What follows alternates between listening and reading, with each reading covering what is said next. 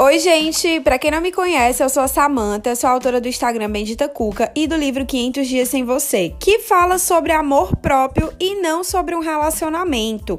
Acho importante salientar isso, porque muita gente me manda mensagem: ah, vai me ajudar a esquecer alguém? Vai me... Serve para quem é casado? Serve? Olha, eu não perderia meu tempo escrevendo um livro que te ajudasse a esquecer alguém tá? Em primeiro lugar, porque tem coisas mais importantes pra gente falar do que ser o macho. Então não adianta. Eu não escrevi o livro com esse propósito. O livro é sobre amor próprio. O título é uma pegadinha que é justamente para você abrir os olhos que você tá dando prioridades às coisas erradas na sua vida. Pronto, já comecei lá com esse tapa na cara. Sinto muito, mas nesse podcast vai doer. Tudo que eu falar vai doer, gente. Olha, é assim. Queria só deixar bem claro que eu não sou a dona da verdade embora me pareça com ela. E aqui no meu país, meu Instagram, não é uma democracia, tá? É uma monarquia e eu sou a rainha. Se você não gosta das coisas que eu falo, pode deixar de seguir, não ouça, passe para frente, faça o que você quiser, mas não venha me importunar com isso, tá bom? Porque é assim, vamos aceitar, é a realidade nua e crua. Na verdade, isso vai ter muito aqui, muita realidade nua e crua, que eu não gosto de passar a mão na cabeça de criança, não, ainda mais quando tem, já tem 20 anos. Bom, vamos lá. Eita, que hoje eu tô atacada. Hoje eu tô atacada. Hoje o negócio vai ser bom. Vai, vou escolher aqui. Peguei aqui algumas perguntas aleatórias, bati o print e vou ler as perguntas e dar o meu parecer. É, vamos lá. Como perdoar e como trabalhar o amor próprio. Eu falo muito sobre o perdão em todas as oportunidades que eu tenho, e não porque eu seja Buda e eu tenho uma enorme facilidade de perdoar e eu perdoe todo mundo, mas justamente pelo contrário, porque o perdão foi a, é a batalha que eu mais enfrento desde quando eu era criança até os dias de hoje. É o meu maior desafio comigo mesma. E por ser um desafio, eu entendi o quão importante é trabalhar o perdão. Tipo, eu passei muitos anos da minha vida simplesmente ignorando a necessidade do perdão, porque eu achava que certas pessoas ou certas situações não mereciam o meu perdão. Mas a partir do momento que eu colocava nessa condição de você não merece o meu perdão, eu tava me achando muito importante, né? Eu tava me achando Deus. Eu tava achando que quando eu desse o perdão para a pessoa, ela era absolvida dos pecados dela. E não é assim que acontece, não existe isso. Então não tem uma pessoa, uma situação não tem que merecer o meu perdão para eu ter que perdoar. O perdão tem que ser dado para a minha libertação, para o meu crescimento. Então eu tive que aprender sobre isso. Ignorei, ignorei, ignorei, ignorei, até começar a ser confrontada por todas as consequências de evitar o perdão. Que é você ficar andando em círculos, você dar de cara com as mesmas situações, repetir os padrões. E aí eu falei, Pé, peraí, alguma coisa aqui tem que mudar. E aí comecei a pensar o que é que eu não tinha feito ainda, o que é que eu precisava melhorar. E cheguei no perdão, então comecei a me trabalhar. Ou seja, foi muito difícil ter essa consciência e é por isso que eu ressalto tanto essa importância, porque quanto antes você perceber o quanto o perdão é necessário para a sua evolução, para o seu amadurecimento, para o seu crescimento, para abrir as portas, os caminhos da sua vida, você vai começar a se trabalhar. Pode ser que em algum momento alguma coisa que eu fale toque seu coração e você, caramba, realmente eu preciso pensar sobre isso, eu preciso olhar por essa perspectiva. E não porque eu tô dizendo, não porque eu, a dona da verdade, está falando. Se você for buscar na religião, no budismo, no espiritismo, onde quer que você vá buscar orientação, até mesmo conversando com pessoas mais velhas, pessoas que você admira, que você respeita, essas pessoas, esses essas, sei lá, esses conceitos, esses dogmas, em algum momento vão falar sobre o perdão, porque não tem como você ter uma existência na Terra, você viver na Terra e você não falar sobre o perdão e você não se questionar sobre o perdão em algum momento. Então, o perdão, de fato, ele é uma necessidade universal. Ele realmente abre nossos caminhos. Ele realmente traz paz de espírito. E é por isso que em qualquer lugar, qualquer pessoa, independente da crença que ela tem, ela vai bater na tecla do perdão. E é por isso que eu bato nessa tecla também, porque foi muito difícil para mim reconhecer tudo isso. É mais difícil ainda me trabalhar para perdoar as pessoas porque dói. Imagina, tem coisas. Olha, eu sou canceriana, tá? Então é ainda mais difícil para signos de água. Câncer, peixes escorpião, Ave Maria, é difícil demais. Então imagina, você guarda uma mágoa de uma pessoa que às vezes nem é uma grande mágoa, foi só uma besteirinha ali, ela pisou ali no teu calho e você, opa, não gostei de ser que ela falou. E aí você não perdoa, você simplesmente bota de um lado assim e fala: "Não, não vou pensar sobre isso, porque eu não quero ficar nutrindo raiva dela". Ok, né? É um caminho, porque você não quer realmente criar mágoa, se alimentar a mágoa que você tem naquela pessoa por conta daquilo que você sabe que foi uma besteira, mas que te ofendeu. E aí você, pá, bota ali no cantinho. Mas em algum momento aquilo ali vai repercutir, em algum momento aquilo vai vir à tona, em algum momento várias pequenas coisas ignoradas que não foram perdoadas vão somar uma coisa gigantesca que você não vai mais conseguir aguentar dentro do seu peito e você vai ah, gritar e aí jogar tudo em cima da pessoa. E se você for canceriana, você vai jogar e dizer naquele dia você disse tal coisa, tal coisa, tal coisa, tal coisa. E aí o que, que vai acontecer? A pessoa nem vai lembrar, porque já faz muito tempo e você guarda essa mágoa por quê? Porque você não perdoou e então vai girar uma bola de neve, vai ser um assunto completamente desnecessário. Então, o que, que eu aprendi sendo canceriana? Muitas vezes eu não tenho como lavar roupa suja. A oportunidade de dizer como eu me sinto e o que foi que a pessoa me magoou, muitas vezes eu não vou ter. Então, eu tenho que aprender a fazer isso por conta própria. Eu tenho que me resolver. Eu tenho que pensar sobre aquela situação, me torturar um pouquinho, porque dói passar por esse processo do perdão até que eu finalmente consiga, caramba, agora eu realmente consegui perdoar a fulana por ela ter feito isso e agora finalmente eu posso estar com ela sem ter aquela má lembrança, sem ter medo que aquela situação venha à tona a qualquer momento, sem esperar que ela me magoe exatamente da mesma forma, porque eu já aprendi a perdoar. E muitas vezes você tem que perdoar a pessoa por ela ter te ofendido por coisas que, na, que, que são da personalidade dela, entendeu? Tipo, se você é uma pessoa que se ofende fácil, por exemplo, se você é de câncer, peixes, escorpião, e você se ofende fácil, é, muitas vezes você não pode, tipo, ah, quando você fez isso, você me ofendeu. Você tem que saber entender também que é o jeito da pessoa. E aí você tem que perdoar a pessoa por ter te ofendido sem ela nunca reconhecer que, que te ofendeu Óbvio que se a pessoa for uma pessoa compreensiva, você tiver a oportunidade de dizer, olha, quando você fala isso, você me magoa, seria ótimo. Mas assim, a gente não pode ficar esperando que a nossa vida só ande pra frente quando o outro der autorização, entendeu? Tipo, a gente tem que fazer a nossa parte, a gente tem que se trabalhar, a gente tem que pensar sobre isso e a gente tem que dar o perdão. Se algum dia você tiver a oportunidade de falar com a pessoa, se a pessoa por acaso te retribuir de forma compreensiva, porque ela pode muito bem nunca reconhecer também. Acontece. E aí, você vai fazer o quê? Você vai ficar com raiva dela de novo porque ela não soube te reconhecer, porque ela te magoou naquela vez? Você vai ter que perdoar novamente. Então, tipo assim, é toda uma bola de neve que se torna, que gira em torno de você esperar pela atitude do outro para que você possa ficar em paz. Então, você tem que se trabalhar sozinha. Tem que aprender sobre isso. Muitas vezes na vida você vai ter que se trabalhar sozinha para perdoar as pessoas sem nunca ter a oportunidade delas saberem que você tá fazendo esse esforço gigantesco por trás só para poder viver em paz depois dela te, ter te ofendido. Olha só que loucura. Mas é verdade. Então assim, o perdão, ele é um processo, para cada pessoa ele é um processo diferente. Eu não posso dizer qual vai ser o caminho certo para você do perdão, mas é, dentro da minha experiência, o que eu faço é realmente ficar pensando muito sobre isso, a ponto de desmembrar as minhas lembranças, tipo, e bem no fundo, por que que isso me incomoda? Por que que isso, quando repete, me incomoda mais ainda? Será que isso não é um sinal, não é um traço da personalidade dela? Será que eu não tô sendo incompreensiva? Será que eu não tô sendo muito ofendida? Será que. E aí eu fico nessa, ó, horas e horas e horas e horas, dias e dias, anos e anos. Desculpa até finalmente chegar numa concepção mais plausível. Porque se eu disser que entendi 100% os, as atitudes de alguém que me magoou, eu vou estar mentindo muitas vezes. Eu não vou entender. Eu não vou entender. E é isso que eu tenho que entender. A minha incapacidade de compreensão total de todas as situações. Porque eu não posso controlar tudo.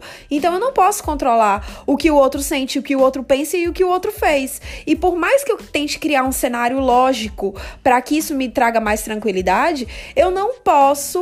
Ainda assim, eu tô me baseando em suposições. Eu não posso dizer que sejam verdades absolutas e que agora eu sei, não sei o que, e exigir respostas que sejam concretas, porque, infelizmente, viver é isso, é ter uma porção de perguntas sem resposta. E essa é outra coisa que a gente precisa se trabalhar a perdoar. A gente não tem como ter todas as respostas e a gente vai ter que aprender a viver mesmo assim. Então, isso é um trabalho pro resto da vida, tá? Então, perdoar você não aprende da noite pro dia.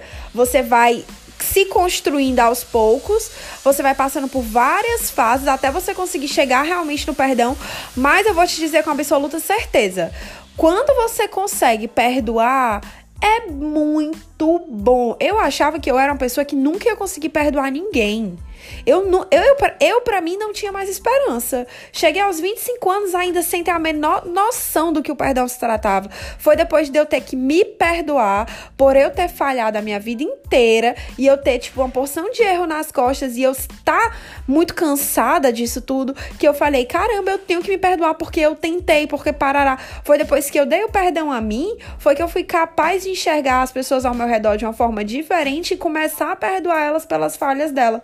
Então, muitas vezes o que te trava a dar o perdão para outra pessoa é também você se cobrar demais, você ter um excesso de perfeccionismo em cima de si mesmo, você achar que você nunca erra, que você não tem culpa, que as coisas te acontecem de forma aleatória. E aí quando você se responsabiliza pelas coisas que aconteceram e você fala, caralho, caguei o pau, ou errei, vacilei, enfim, não deu certo, mas vou ter que conviver com isso e vou ter que aceitar as consequências disso. E agora vou trabalhar com o que eu tenho para mudar essa história. Não vou ficar presa aos impeditivos, que foram as coisas que aconteceram que me trouxeram essa situação. Porque você pode ficar remoendo para sempre, ou você pode simplesmente, ok, é isso que eu tenho agora, então vou trabalhar daqui para frente com, com o que eu tiver para melhorar a minha situação.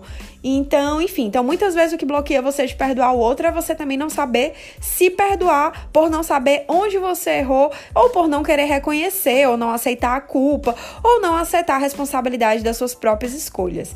Então, assim, o caminho do perdão é longo, não tem um beabá, não tem uma receita de bolo, mas, como eu disse, a partir do momento que você tem consciência da necessidade do perdão e como ele vai mudar a sua vida para melhor e te libertar de uma história, de um sentimento, de um passado passado, de algo que vem à tona do nada, de ter sonhos. Ai, gente, é muito ruim quando você tá, tipo assim, quase superando, você tá bem zona e de repente você tem um sonho com a criatura.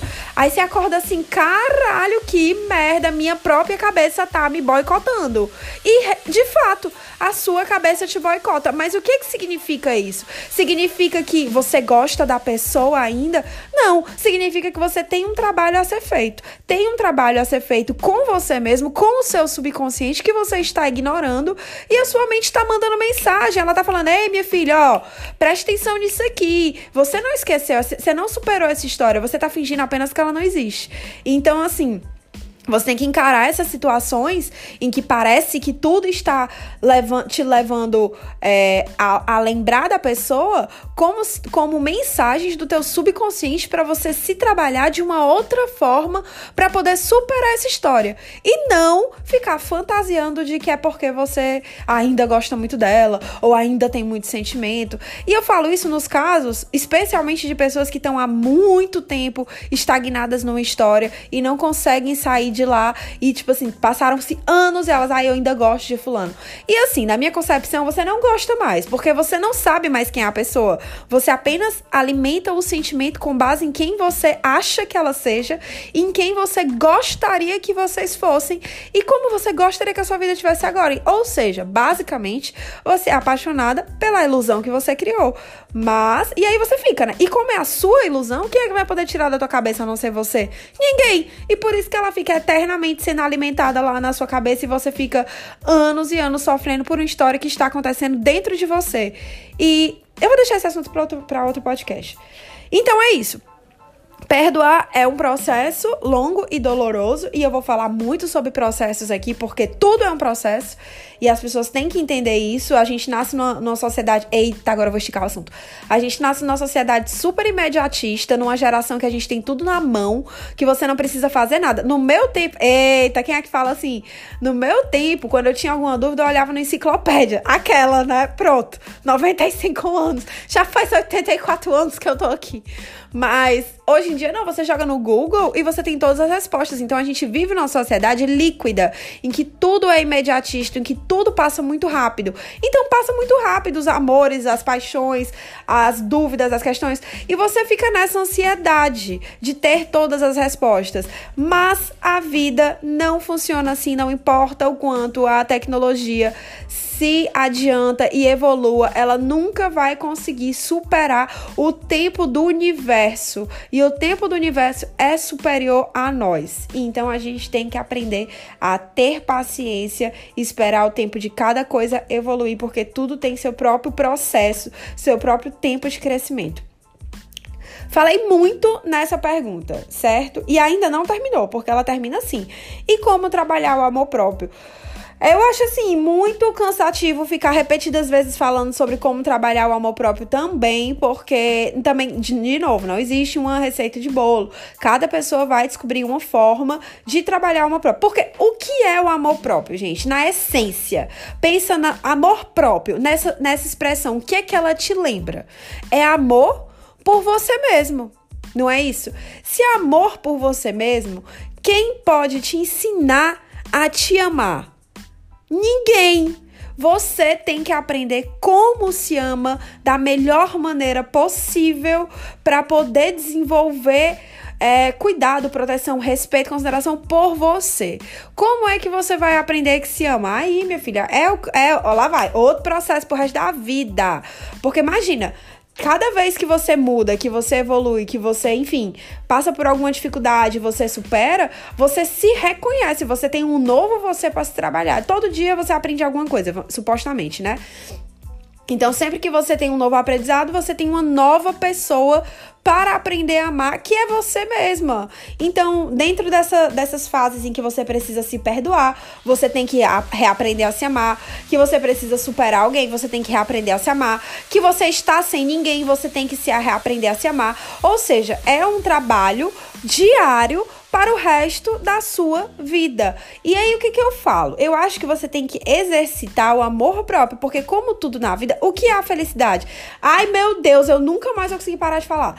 O que é a felicidade? É um instante, não adianta. A felicidade não é uma busca, você não vai ralar sua vida todinha para com 50 anos você, ai, finalmente eu sou feliz.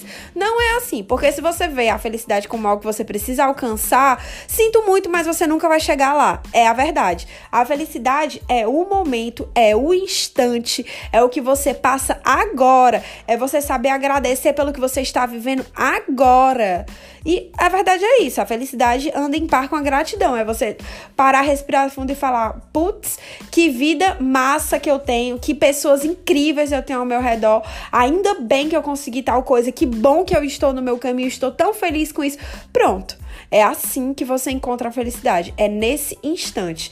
Então, não adianta você tentar botar um, um, uma, um parâmetro muito alto de uma coisa que realmente vai se tornar inalcançável. Você tem que se trabalhar todos os dias. Ou seja, a felicidade é um hábito.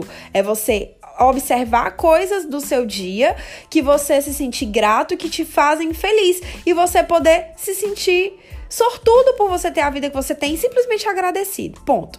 E o amor próprio nada mais é do que a mesma trajetória. Todos os dias você tem que exercitar o amor próprio para você poder se renovar e pensar. Faz isso no início do dia, faz isso antes de dormir, não sei. Encontra um momento do seu dia para refletir sobre você mesmo, sozinho, mentalmente.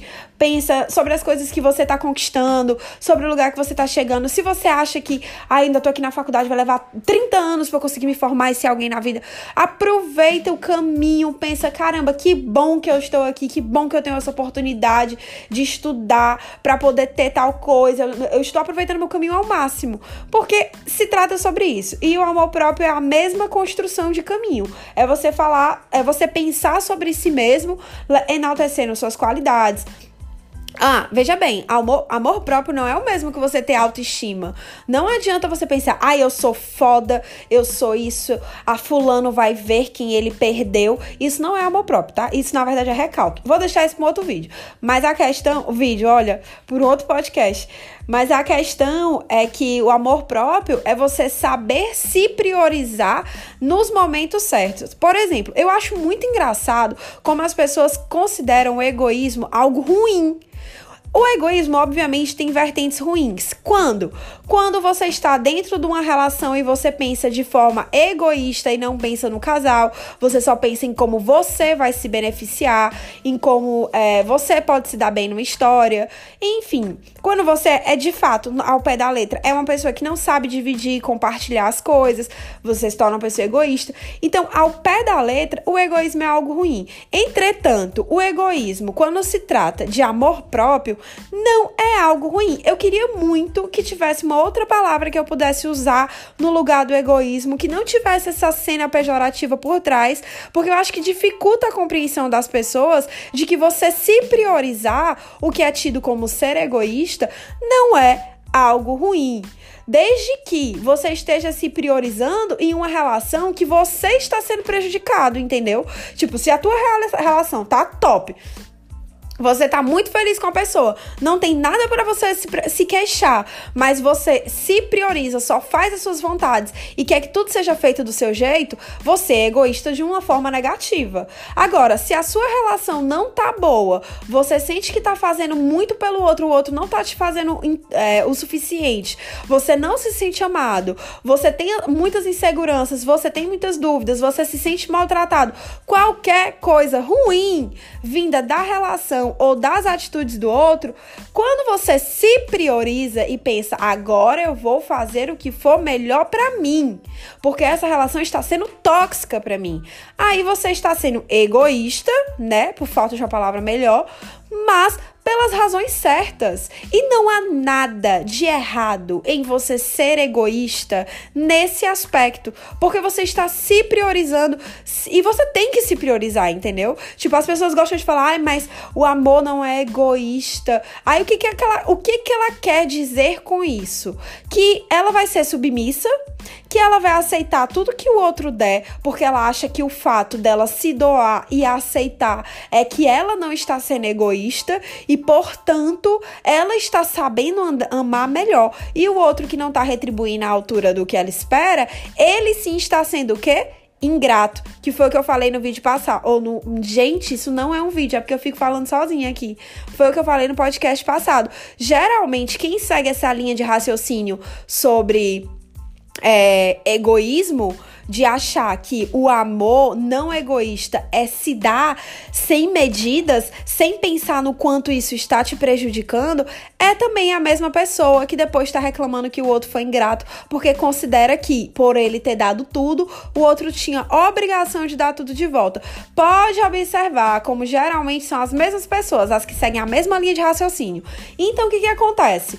Não é errado você se priorizar dentro de uma relação em que você está recebendo menos do que você merece, em que você está saindo prejudicado, em que você é o maior incomodado com a relação que você está você tá vivendo.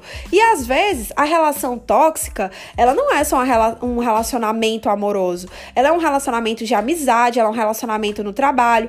Às vezes a pessoa, ela não tem de fato a intenção de te magoar, de te prejudicar, de te menosprezar. É simplesmente a forma dela, o, aquela velha história. Ela dá o que ela tem. É simplesmente a forma dela se relacionar. E a forma dela se relacionar é incompatível com a sua forma de, de se relacionar. Porque você se sente mal, porque você fica tentando engolir e pisar em ovos, porque você se intimida. Então, assim, qualquer relação em que você se sinta para baixo, que te puxe para baixo, é uma relação tóxica. Não importa se é sua melhor amiga, se você gosta muito dela, não importa, ela está te fazendo mal. Não importa se é o seu namorado e você é apaixonado por ele e ele é o amor da sua vida, ele pode ser o amor da sua vida naquele momento, mas se ele realmente fosse a pessoa certa para você, ele não faria com que você se sentisse desse jeito. Então, se você tá se sentindo mal dentro de uma relação, tendo ou não a, a, a pessoa que você tá se relacionando a intenção de te magoar, porque muitas vezes ela vai te magoar sem a intenção, porque somos seres humanos, né? A vida é assim. Então, todo mundo erra, todo mundo decepciona todo mundo, a gente decepciona todo mundo e o mundo decepciona a gente. Então, assim, se aquela pessoa tá te magoando sem a intenção, mas está te magoando, você tem que se priorizar. Você tem que pensar, meu irmão, não dá, não tem condições de eu ficar levando essa história, empurrando com a barriga essa relação, se eu tô me sentindo mal, se eu estou sendo prejudicada, se eu estou sofrendo. Por que eu estou fazendo isso? Ah, porque eu gosto muito dele. Mas e aí, você não gosta de você? Então, ah, então quer dizer que não ser egoísta é você gostar mais do outro do que sobre gostar de si mesmo, é? Você acha mesmo que você pode gostar de alguém mais do que você gosta de si mesmo?